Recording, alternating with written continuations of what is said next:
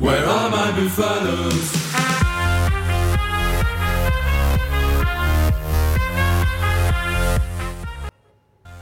Bonjour à tous, aujourd'hui on se retrouve pour analyser toute l'actualité de la 24e journée de Top 14. Dans cette émission on reviendra sur la lutte au maintien qui est encore loin d'être terminée avec les victoires de Pau et Brive. On revient forcément sur la défaite du champion de France, mais aussi sur Toulon qui a probablement fait la mauvaise opération du week-end dans sa course pour le top 6. Aujourd'hui pour m'accompagner deux journalistes du Midi Olympique. Bonjour Nico. Salut Manon. Salut à tous. Et bonjour Simon. Salut Manon, salut tout le monde. Allez, on attaque tout de suite avec cette lutte pour le maintien qui est quand même très animée. Euh, pour rappel, on va faire un petit point classement. Pau s'est imposé face à Castres. Brive s'est imposé sur la pelouse de Montpellier. Donc Brive est toujours à la dernière place, mais avec 35 points et revient donc à 4 points de l'USAP. Du côté de la section paloise, ben, ces Palois ont créé, euh, enfin ont creusé un écart important euh, sur ses concurrents directs, puisqu'ils sont à 47 points. messieurs, on peut dire que ça va être animé jusqu'au bout. Je crois que la section quand même a fait un énorme pas vers le maintien. Là, il leur manque, euh, alors on va dire un, deux points pour être sûr mathématiquement, mais il faudrait que les Perpignan gagnent ces deux matchs. Effectivement, euh, les Palois se méfient parce encore un petit peu parce que le cas d'égalité entre les deux équipes tourne en faveur de, Perpignan. Donc euh, hier soir, ils ne voulaient pas trop célébrer cette victoire comme un maintien assuré. Maintenant, voilà, ça a été une journée riche pour les deux derniers, Brive et Perpignan. On pensait que c'était quasiment plié, euh, que Perpignan allait s'en sortir. Et surtout que le match à Lyon leur donnait entièrement raison. Euh, jusqu'à la 60e, même à la section paloise qui menait avec le bonus offensif, et ben c'était pas forcément une très bonne opération vu le résultat de Perpignan à Lyon jusqu'à la même 77e minute. Et puis euh, finalement, les choses ont, bien tourné pour la section paloise, ont bien tourné pour Brive, ont mal tourné pour Perpignan, ce qui nous maintient encore un suspense terrible pour les deux dernières journées. Ah oui, franchement, c'était. Moi, j'étais à Montpellier, euh, Montpellier-Brive, et c'était vraiment un suspense euh, incroyable. Alors, le, match a été un peu bizarre parce que pendant, il s'est pas passé énormément de choses pendant 50, 50 euh, minutes. Il y a eu aussi des, blessés, donc il y a eu des, beaucoup d'arrêts de, jeu et tout ça.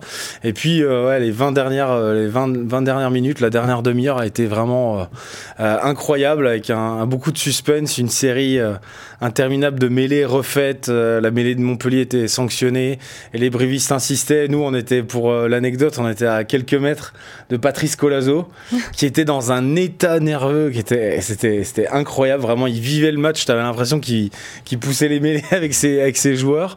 Et euh, cet essai euh, de Rodrigo Bruni à la 85e minute.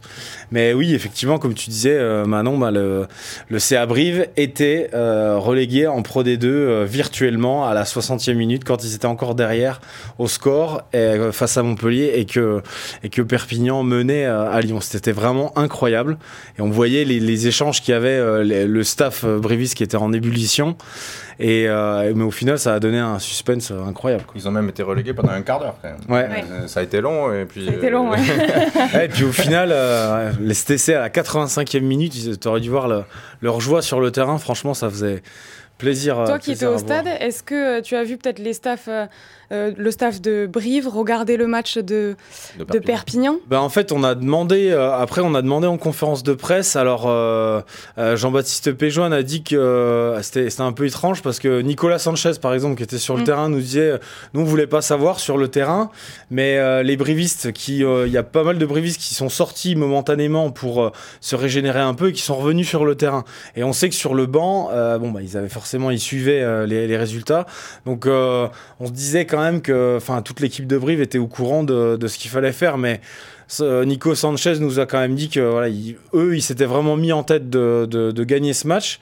Puis après, au final, quand on voit leurs prestations, vraiment de la première à la dernière minute, ben c'était euh, c'était vraiment euh, pour eux, c'était vraiment une finale. Ils ont vraiment tout fait pour l'emporter. Ils l'ont fait, quoi. Ils l'ont bien mérité parler des grands battus du week-end, c'est Perpignan parce que mm. eux, pendant 75 minutes, ils ont cru tenir leur maintien. Euh, véritablement, c'était fait. Euh, il faut peut-être revenir sur ce, fait de jeu. Rodor qui est obligé de sortir euh, parce que blessé, l'arbitre n'accorde pas une pénalité sur effectivement un plaquage sur, sur, un plaquage. Mm. On peut paraître haut, peut-être pas bien travailler avec les bras de la part du défenseur. L'arbitre ne trouve rien à redire et Rodor est obligé de sortir. C'est un jeune, très jeune espoir qui rentre et, malheureusement il se fait intercepter deux minutes plus tard. Euh, la fin de match, cette décision-là, elle a pesé lourd euh, dans, la, dans, le scénario du match et dans la fin de saison des Catalans. Mm. ils n'ont ils ont pas été vraiment payés euh, pour leur prestation quand même magnifique à, à Lyon. Mm. Et, juste avant, il y a cette action, pardon Simon, il y a cette action où Boris Goutard sauve un ballon sur la touche a priori, nous, enfin, premier réflexe, on se dit qu'il y a touche. Finalement, non. Euh, l'arbitre explique qu'il avait bien le pied en touche, mais qu'il pousse simplement le ballon, qu'il ne l'attrape pas. Mm. Il y a l'histoire du plan. Euh, vertical. Vertical, hein, voilà, très exactement. Euh, au final, il tape le ballon. Tuisova, on ne sait pas vraiment pourquoi. Il, tente la même chose, mais, il tente la même chose. C'est assez, assez flou en fait ce qui se mm. passe. Et Perpignan marque un essai pour revenir devant. Donc oui, comme tu disais, ils y croient jusqu'au bout dans un match où il y a eu quand même pas mal de situations euh, qui peuvent faire parler. Mais là, c'est là où on se rend compte que la moindre décision là va, va, va peser énormément parce que nous aussi à Montpellier-Brive, par exemple, euh, le centre, euh, le centre de, de, Brive aurait dû, euh, à mon sens, écoper d'un carton rouge. Ça aurait provoqué un deuxième carton rouge à Brive parce qu'il y a eu un plaquage.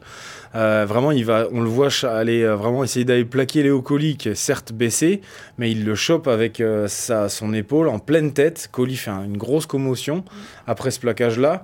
Mais apparemment, M. Mineri a estimé qu'il était, que Léo Colli était déjà baissé et que ça faisait office de circonstance atténuante. Du coup, il n'y a même pas eu de carton rouge, il y a eu juste une simple pénalité. Et euh, alors que bon, là, à 13 contre 15, on peut imaginer aussi que mm. le scénario aurait été euh, différent pour, pour les Brévis. Enfin, tout ça juste pour dire que en cette fin de, fin de saison, vraiment, c'est vraiment aux petites choses, euh, des petites décisions auront des, vraiment de grandes conséquences. Je n'ai pas vu l'action du, du Brivis, mais pour celle de, de, Lyon, on peut se dire que celle-là, en début de saison, elle était constamment sifflée. Euh, alors effectivement, il y a une petite circonstance atténuante puisque le joueur est déjà plaqué, donc il est dans une phase où il va vers le sol et donc il prend l'épaule. Mais effectivement, on a vu des cartons jaunes et même des rouges en début de saison pour la même situation. Donc je suppose que les Catalans, ils sont un peu frustrés ce matin. Mm. on a beaucoup parlé de, Perpignan et de Brive, mais on va quand même revenir euh, sur la performance de la section paloise. Il y en a un qui s'est encore fait remarquer, c'est Emilien Gaëton, et c'est ton coup de cœur. Oui, effectivement, parce que bah, la section paloise a mis 40 points, on n'a pas pris d'essai à domicile, euh, c'est qui est assez rare pour être souligné. très belle prestation offensive et qui encore euh, Emilien Gaëton au milieu avec un doublé. Euh, c'est pas son premier de la saison. C'est euh, un garçon qui, qui met maintenant 13 essais en top 14. 15 sur l'ensemble de la saison puisqu'il a marqué deux essais avec les U20 pendant le tournoi en trois matchs. Et là, il est à 6 essais sur les 5 derniers matchs avec la section qu'il a joué. Euh, il faut se souvenir qu'il découvrait le top 14 cette saison, qu'il n'avait même pas été joué les deux premières journées, qu'il était rentré euh, voilà, titulaire un peu euh, surprise de la, réception du Stade toulousain et que depuis, il est titulaire indiscutable et il marque, il n'arrête pas de marquer. Alors, c'est pas forcément un joueur qui traverse le terrain, qui prend le ballon, qui va éliminer trois défenseurs, mais qui est très opportuniste, qui est toujours là dans les bons coups. Hier, euh, il marque un doublé, mais il aurait pu en marquer deux de plus. Euh, il est toujours au soutien. Euh, ses camarades l'ont pas trouvé, n'ont pas réussi à lui faire la dernière passe, mais il est d'une efficacité folle. Avec, il faut pas lui laisser un mètre d'avance sur son premier essai. Il est en bout de ligne avec, je pense, qu'à 30 cm d'avance sur le défenseur, et ça ne faisait aucun doute qu'il allait finir tout seul l'action. Donc, Emilien Gaëton, c'est un ovni. Et franchement, première saison de top 14, il est bien parti pour terminer meilleur marqueur, 13 essais. Il reste deux journées à, à discuter. On sent que tu es confiant là. Du Mortier est à 10. Euh, qui est déjà une bonne oui, score. mais bon, il faut récupérer trois essais en deux journées. Tout peut arriver, mais euh, effectivement, il est bien parti. En termes de recrues, on, parle quand même beaucoup de Camille Lopez à, Bayonne ces derniers temps. Mais Emilien Gaëton euh, fait partie des meilleurs recrues. Bah, révélation, quoi. des meilleures recrues, de la plus grande révélation de la saison. non, il y en a beaucoup. Là. Clairement, ça fait beaucoup. Allez, on va passer tout de suite sans transition euh, à Montpellier. À Montpellier, ça se passe un peu moins bien. Euh, Simon, tu le disais tout à l'heure, tu étais au match. Les Montpelliérains se sont inclinés à 15 contre 14, donc en supériorité numérique, face à Brive, qui était quand même une équipe à leur portée. Bah, qui est dernier de top 14. Ouais, sachant que Montpellier, est champion de France. Champion de France. Euh, non, bah oui, clairement, là, ça fait, ça fait, ça fait tâche, ça fait désordre. C'est, c'est, on, a, on se demande même comment c'est pas, ça s'est ça a pu se produire bah, C'est très simple. En fait, en première euh, mi-temps, on a eu euh, les Montpelliérains ont eu un gros problème de, précision face aux perches, avec euh, notamment un, grand manque de réalisme de son ouvreur Paolo Garbisi, qui a vraiment pas été bon dans le dans dans le l'exercice des tirs au but. et ensuite, en deuxième, alors Pourtant, on peut pas leur, euh, reprocher de ne pas s'être engagé. C'était un peu le, discours euh, qu'on avait euh, en conférence de presse après le match avec Philippe Saint-André et puis Florian Verrague qui sont venus et Thomas Darmon qui sont venus. il y a vraiment eu de l'engagement, mais alors un, manque de maîtrise mais incroyable. une équipe qui doute, qui, qui, se, qui se noie dans un verre d'eau, hein, tout simplement, qui fait pas les choses qui, qui, devraient, qui être faites plutôt que de plutôt que d'écarter d'écarter le jeu parce que de jouer sur les extérieurs parce que je rappelle les brivistes ont écopé d'un d'un carton rouge à la 22e minute contre leur euh, ailier euh, Axel Muller. Euh, donc bien sûr, ce carton rouge a créé des espaces derrière, mais ils n'ont jamais trop joué suffisamment dans, dans, les couloirs. Ils ont complètement joué à l'envers, même si certains leaders comme Anthony Boutier ou Alexandre Becconi ont fait des, ont fait des bons matchs. Et en deuxième mi-temps, bah, il y a eu la blessure, enfin la, la, grave commotion de Léo Colli, qui a précipité l'entrée en jeu de Gela Prasidze et qui a fait une euh, très mauvaise entrée, euh, surtout sur le plan tactique, euh, stratégique. Enfin, il a vraiment joué comme un, passez-moi l'expression, mais comme un poulet sans tête. Dès qu'il est rentré, il a, il a, il a tout fait à l'envers. Moi, je, vous verrez les, les, images. Il y, a, il y a cette terrible passe donnée à l'arbitre de touche là, quelques minutes après son entrée en jeu, alors qu'il y a il, a, absolument personne euh, sur, sur, sur, son côté droit, mais il fait quand même cette passe à, à personne. Et euh, vraiment, il a manqué de maîtrise. Il a essayé de s'accrocher avec euh, plusieurs adversaires. J'imagine que les adversaires ont aussi senti qu'il était, qu'il était sur le, qu'il était assez sensible, donc ils sont, ils sont venus le chercher.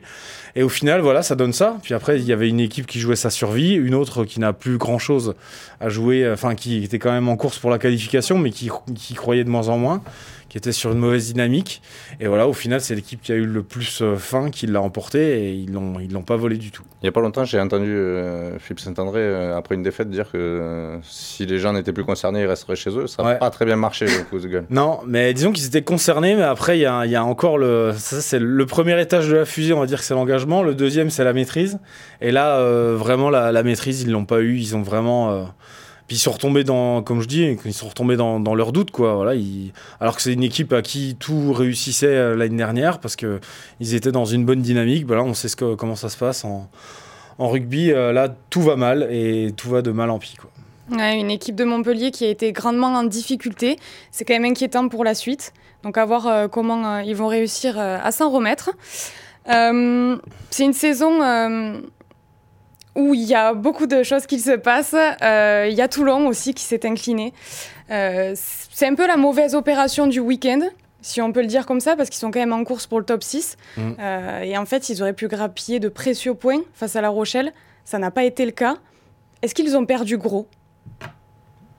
Forcément, hein, ils ont perdu parce que bon, il y a la défaite et puis ils vont sortir du top 6. Mm. Ils étaient sur une dynamique très positive depuis plusieurs semaines, plusieurs mois.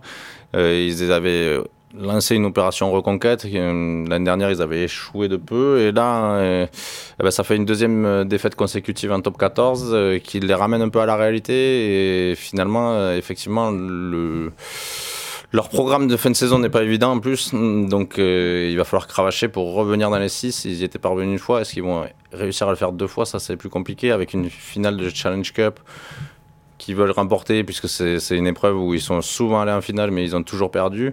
Mm. C'est aussi un bon moyen d'assurer une place euh, en Coupe d'Europe, même si euh, ça m'étonnerait qu'ils sortent des 8 à l'heure actuelle. Mais euh, donc il y a deux objectifs. Et hier, ils sont un peu tiré une balle dans le pied. Alors il faut atténuer aussi leur défaite.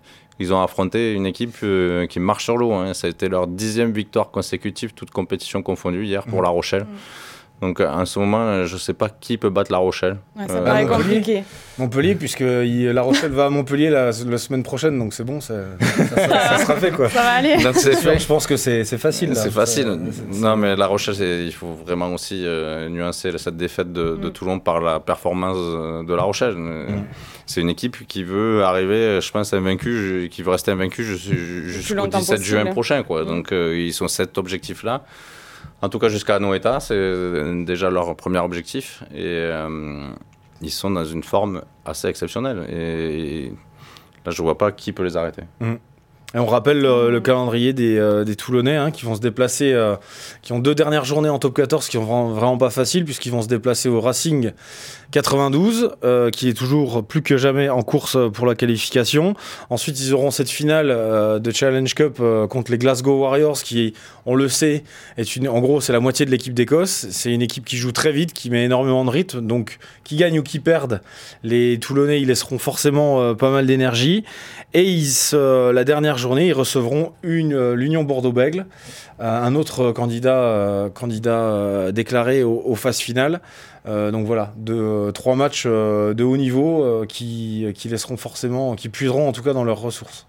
Ah, en tout cas, les délocalisations de cette saison ah, il faut pas pas l'air favorables. Hein. On se ah, souvient de Bayonne, euh, Bayonne à Noeta et cette fois Toulon au Vélodrome. Euh, avant de terminer cette émission, on va quand même parler euh, du dernier match de cette 24e journée de Top 14. C'est Toulouse qui reçoit Bordeaux ce dimanche soir à 21h sur la pelouse du Stadium. On va rappeler les compositions. Une autre délocalisation. Attention. Encore. Attention les Toulousains. attention, attention les Toulousains là, c'est pas bon pour vous. Bon, en tout cas, il y a une grosse équipe. Ça, on peut pas, on peut pas leur enlever. Donc, euh, en première ligne, Cyril Baye, Marchand au talon, Aldeguerri au poste de pilier droit. Deuxième ligne, Arnold et Meafou. En troisième ligne, on aura Cross, Willis et Roumat. À la charnière du pont, Entamax, ne bouge pas. Lebel et Arthur Rotière à l'aile. Au centre, on retrouve Pitaki et Choco Barès. Et enfin, Thomas Ramos à l'arrière. Voilà, belle équipe. Bah écoute, euh, bah, bon courage aux Bordelais. Hein Franchement, ouais, mais alors les Bordelais, c'est pas mal aussi quand même. C'est l'équipe, euh, c'est l'équipe euh, qui a joué la semaine dernière en Coupe d'Europe, mis à part les, les ajustements sur les blessures et, les protocoles commotion de de Thibaut Flamand, mais sinon c'est la même équipe. Hein, et, là, Toulouse joue à fond. Ils risquent d'avoir très envie euh, de, de, gagner après mhm. cette euh, défaite euh, en, en, Champions Cup, qui leur enlève ce droit d'aller en finale. On va quand même rappeler la composition de Bordeaux avant que vous donniez vos pronostics, parce que quand même c'est pas mal. Oui, c'est pas mal. en première ligne, on a Poirot, le talonneur Augré. J'espère que je me trompe pas sur la prononciation. Tameifuna. En deuxième ligne, Douglas et Caso. Une troisième ligne qui risque de faire très mal quand même, avec Beauchaton, Willis et Timou. Euh, qui a les trois qui ont été quand même très performants euh, la, le week-end dernier. Le choc des frères Willis. Mm. Oui, ouais, ouais. Après le choc des frères Spring au Racing, ce sera les frères Willis. Euh, à la charnière, Lucu et le jeune Garcia, Moefana et Dubier au centre, Cordero et Bielbiaré sur les ailes, Ducoin à l'arrière, et le retour de Jalibert sur le banc. Ah ouais. Oui, c'est la petite surprise. C'est la petite surprise du chef. Mm. Alors, selon vous, laquelle de ces deux équipes aura les plus belles armes pour s'imposer. Bah. Bon. non, mais je crois que Toulouse, effectivement, on pourrait penser qu'il reste sur une défaite européenne. Mais euh, quelle défaite euh, mm. face au Leinster mm. Effectivement, et, ils ont mm. pris beaucoup de points. En tout cas, on n'attendait peut-être pas, même eux, ils ne s'attendaient pas à tomber de si haut. Euh, c'est ce que disait Mathis Lebel dans la semaine. Mais ils sont sur une, quand même une dynamique ultra positive, Toulouse, en top 14. Euh, ils, ont passé un match, euh, le match face à Lyon, et c'était pas une équipe qui faisait le même, même, sport que les autres. Euh, mm. Ils, sont assez extraordinaires. Je pense pas qu'une seule défaite dans la saison face au Leinster peut remettre en doute leur capacité à finir ce top 14 sur les chapeaux de roue. Ils ont euh, justement un grand match au stadium pour se relancer et pour démontrer qu'ils sont toujours sur une dynamique positive. Ils étaient assez détendus, euh, dans une bonne état d'esprit pendant cette semaine d'entraînement, en tout cas sur la séance ouverte de mercredi. Voilà, ils n'ont pas la tête au fond du seau. En tout cas, c'est ce qu'ils veulent dire. Et le seul moyen de se le montrer entre eux, qui sont toujours dans un bon état d'esprit positif et qui c'est de gagner ce match-là au stadium ce soir. Et euh, face à, un adversaire qu'ils aiment plutôt bien, il y, a, une petite rivalité Toulouse-Bordeaux. Tout tombe bien, il y a un événement, euh, voilà, ils vont pas jouer un petit match euh, improbable mm. à l'extérieur. Là, c'est un bel événement pour rebondir. Donc on peut compter sur les Toulousains. Qu'est-ce que en penses toi, Simon? Pareil, non, je, pareil, je vois, je vois pas Toulouse enchaîner deux défaites. Voilà, on sait que plus que tous les autres, ces joueurs euh, euh, détestent, euh, la, défaite. on a senti Antoine Dupont très, très touché, très frustré, presque vexé hein, par, la, par la victoire contre, contre le Leinster. Donc, donc voilà, je pense qu'ils ont, ils ont déjà digéré cette, cette défaite. C'est un point en moins.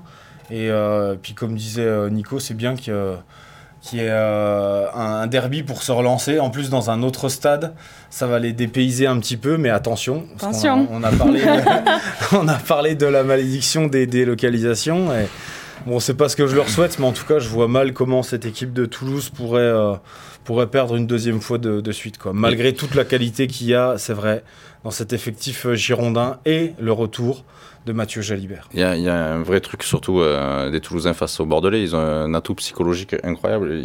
C'est une équipe qui leur réussit bien, Toulouse, euh, Bordeaux, et notamment au match aller. Hein. Souvenez-vous, euh, à la mi-temps, Bordeaux fait la course en tête, mais il y a un doublé de Tamboué qui permet à Bordeaux de mener presque 20 points, quoi, de 17 points, je crois. Et, Toulouse renverse la situation. Elle vient gagner d'un point dans une fin de match tendue avec un carton rouge.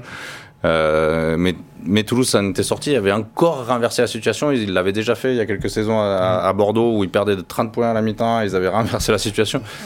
Toulouse, ils savent faire face à Bordeaux pour l'instant, donc euh, ben voilà, ils vont se remettre la tête à l'endroit face à Bordeaux. pas que les Bordelais deviennent les bisous euh, des Toulousains, quoi. Parce que là, ça, commence à faire beaucoup ces retournements de situation. Moi, si j'étais à la place des Bordelais, en tout cas, ça vraiment, ça m'agacerait mm. au plus haut point, quoi. Mm. Réponse euh, ce dimanche soir à 21h. C'est terminé pour aujourd'hui. Merci de nous avoir suivis et on se retrouve